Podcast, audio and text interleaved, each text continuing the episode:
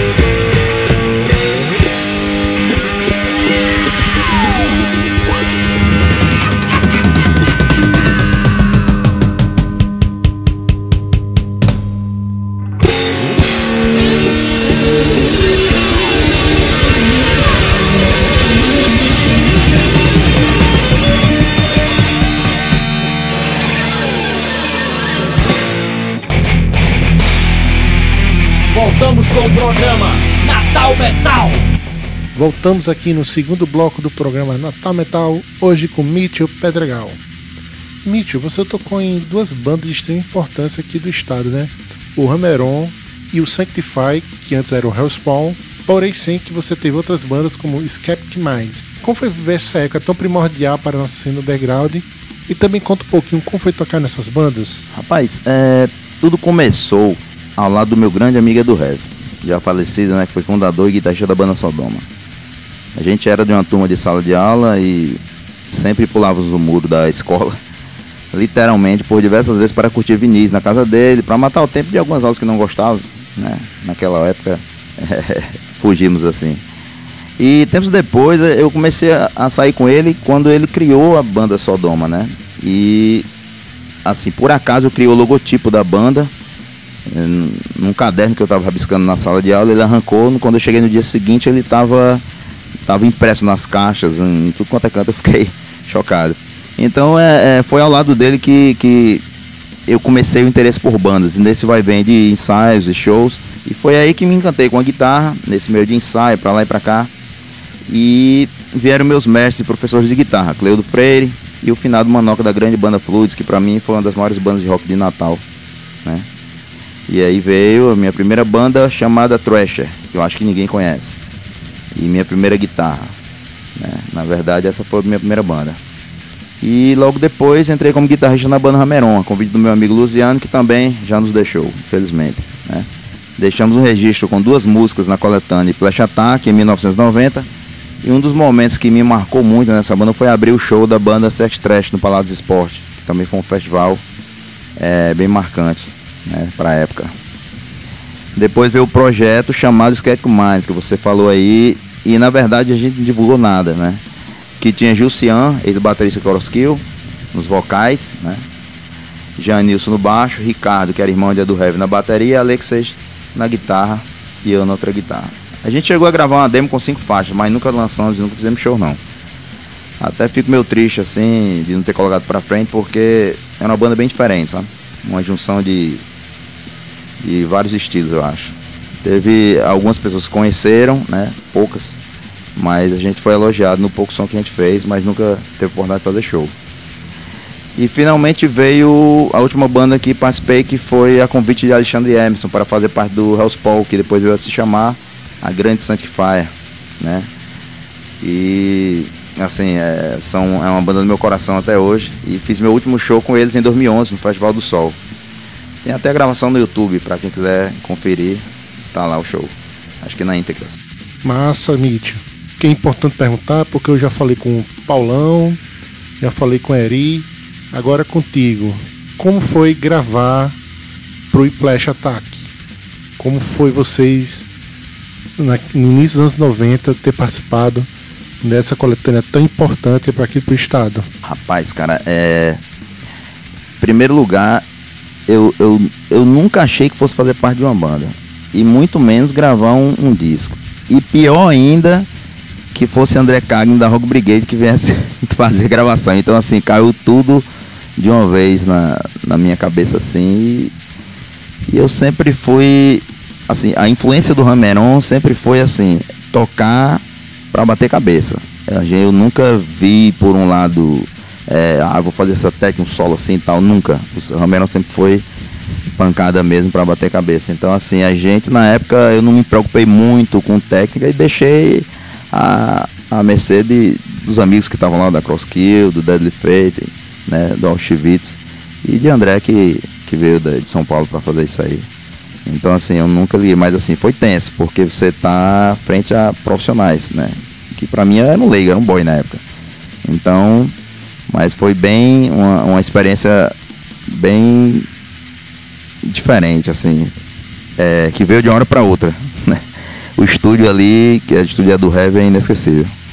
Foi, isso que é que mais também ensaiou ali. A gente, inclusive, o Rameron ensaiou muito ali. E a gente tinha uma mania de no ensaio apagar todas as luzes do estúdio e só via os LEDs né, acesos. Quando ia ter show a gente fazia assim, que é pra gente perder o costume de estar tá olhando pro braço e tal.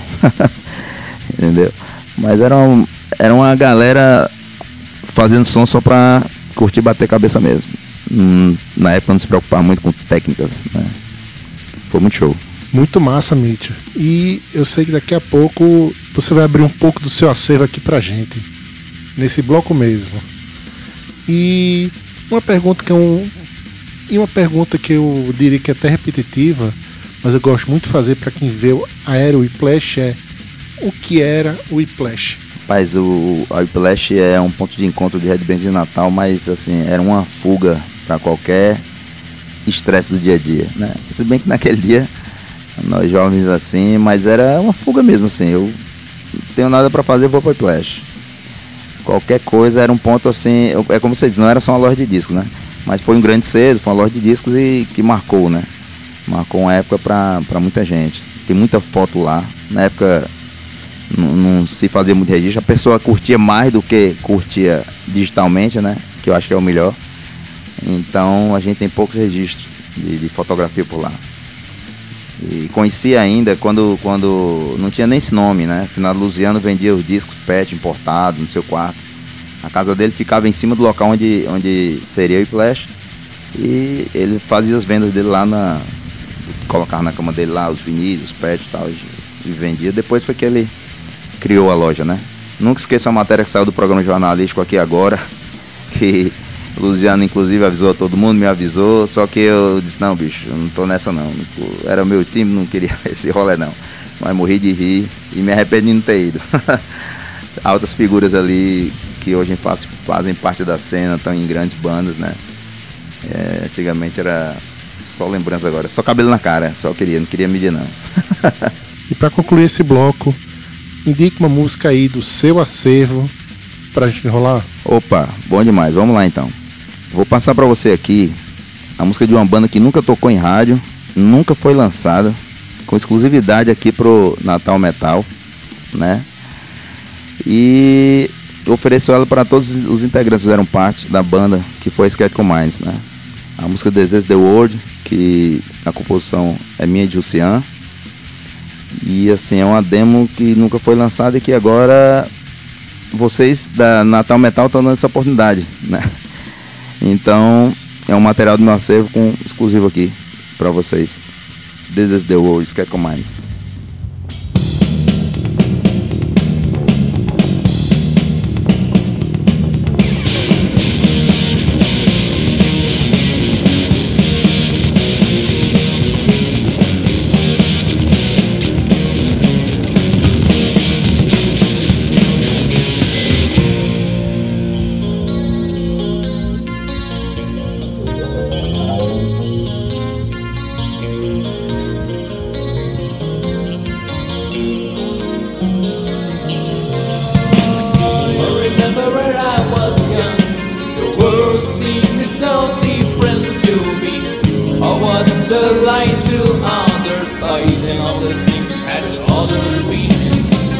A time of happiness in the land, open to his pleasures and smiles. A time without any kind of troubles, just something as a paradise. But then no the weakness but taken. My life was taking another race, and my world of innocence and faith in the land. I was set on the road of man, when in the just created.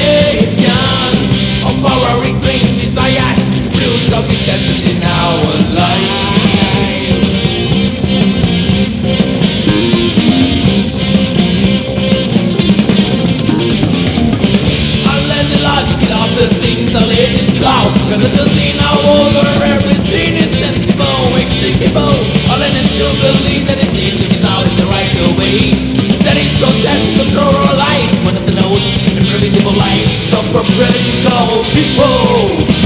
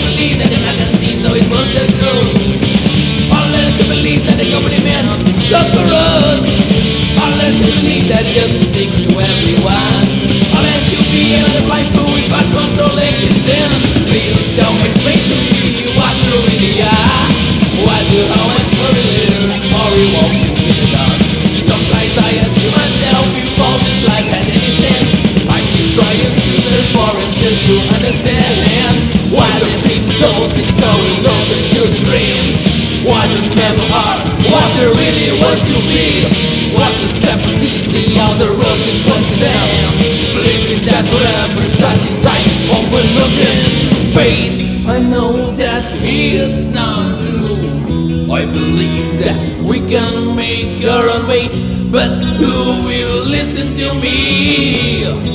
Nobody can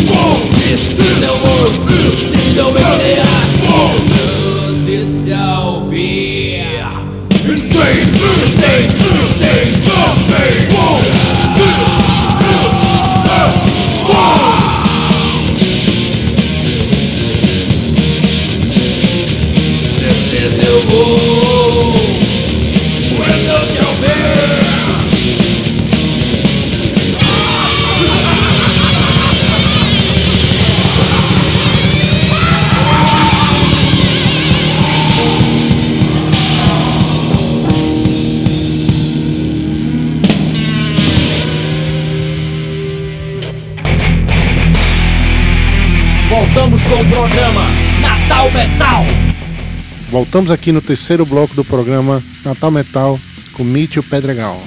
Mitchell, falando um pouco mais sobre seu acervo, que eu acho que é um dos maiores aqui do estado, você pensa em voltar com aquele bloco que você tinha, acho que o Rock em Natal, que tem algumas, alguns textos seus resgatando antigas matérias, né? Entre outras coisas. Era blog Rock em Natal, na época do Blogspot ainda.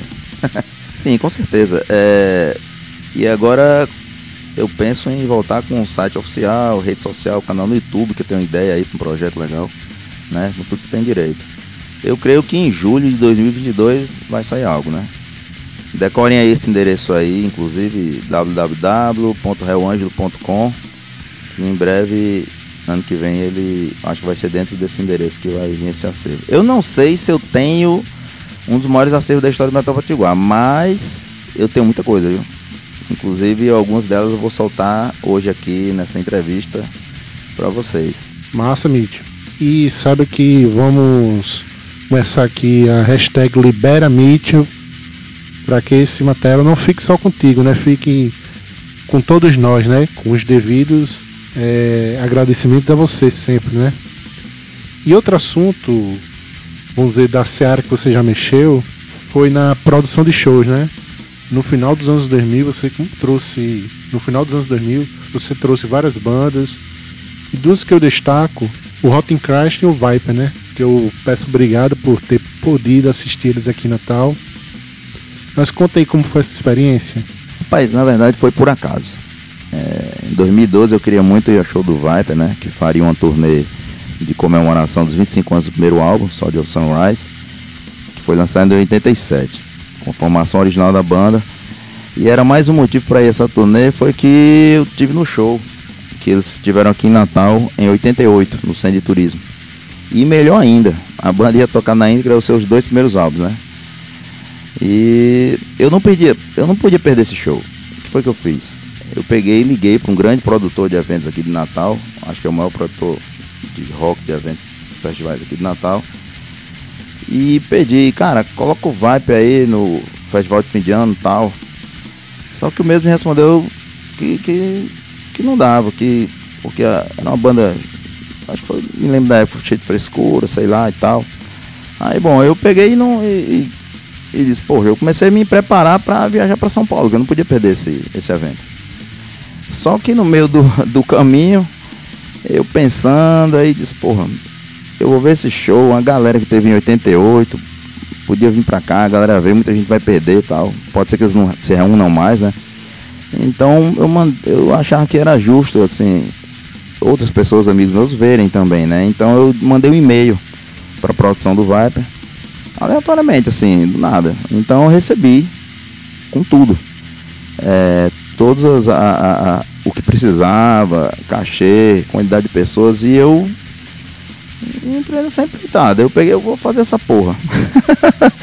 eu nunca fui produtor, acho que nunca serei, mas eu peguei e, e, entrei, né? Nessa empreitada daí. Inclusive, aí. É... E foi aí que veio o nome da Real Angeles Produções, né? Que o nome é a junção das quatro últimas letras do meu primeiro nome, que é Mitchell, termina H-E-L-L, Hell, mais meu segundo nome, que é Ângelo, né? Que o pessoal pensa assim, ah, eu tô réu porque é do inferno e tal. Mas na verdade no colégio me chamavam, alguns amigos chamavam de réu, né? Com réu, réu, dos infernos. porque eu já nasci com o inferno no final do meu primeiro nome. Aí fui no peito e na raça, sozinho, com sem nenhum patrocinador. E um apoio também nesse show do Viper, nesse primeiro show, foi de Roberto Radiola, né? Que me deu uma grande força. E fiz acontecer. E o nome da cidade hoje está no DVD dessa turnê da banda Viper, né? Fiquei muito triste com a morte de André Masi em 2019, né? Ainda muito novo, com certeza ainda tinha muita, muita coisa para contribuir, né? É como falei, não sou produtor, nunca fui e acho que nunca serei, mas acho que, que show eu fiz algum deles e entre eles também fiz logo após Dr. Sim, Shadow Side, Oslo, né? E a grande banda grega Hot Crust, e assim, para mim, eu achei que nunca esse dia fosse existir, né? Shows que nunca imaginei na minha vida produzir. Tive sucesso em alguns, alguns prejuízos, recebi facada pelas costas de alguns invejosos, que isso rola, só você aparecer na mídia que rola. Muita correria, mas foram momentos inesquecíveis e me sinto realizado, cara, com relação a isso aí. Um, uma vez estava em um elevador, cara, e, e o, um cara me reconheceu e agradeceu pelos shows. Isso aconteceu outras vezes com pessoas que nem conheço, né? Isso é muito gratificante, cara. Muito, muito massa mesmo. E já continuando com o hashtag Libera Mitchell, bota aí mais algumas coisas aí do seu acervo pra gente ouvir. Bom, vamos lá então. É... Eu queria colocar duas vinhetas aí do, de dois shows do Sodoma que marcaram aqui para Natal e logo depois uma música do Sodoma que eu nem pedi a Paulão, eu acho que saiu aí, nem saiu, eu acho, nesse CD box que é incrível do Sodoma, né? Que saiu em CD e tal. Mas vai sair aqui mais uma do meu acervo com exclusividade para o Natal Metal. E essa vinheta, a primeira vinheta, se eu não me engano, é Tim Kawasaki e a segunda vinheta é Guiba Melo, se eu não me engano. Né? Inclusive eu fiz questão do show do Viper que, que produzi, fosse em Kawasaki que fizesse essa vinheta também, que também fez parte né, dessas locuções. Vamos curtir aí as vinhetas e a banda Sodoma. Sábado, dia 26 às 21 horas. Shopping Center Cidade Jardim, antigo prédio da Rocambole. Apoio Diário de Natal, Gráfica Uruaçu, Musições Shopping Center Cidade Jardim. Sodoma, Patrocínio Oeste Veículos, Café São Brás, Nordestão, Casas Pernambucanas e Marpas SA.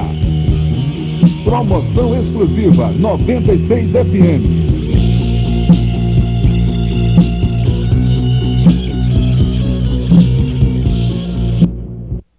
Rock pesado vai pegar fogo. Sodoma e Metralho apresentam o show Decibéis Metálicos. Trata-se de duas bandas de rap, o Sodoma e o Metralho do Rio de Janeiro. Num patrocínio de Brasinox, Café São Brás, Coca-Cola, Hotel Vila do Mar e Varig. Ingressos antecipados na Musisom do Hiper. Não percam, dia 29 no Centro de Turismo, Sodoma e Metralho. Participação na abertura da banda Horus. Apoio, Diário de Natal, Gráfica Uruaçu e 96 FM. Jovem como você.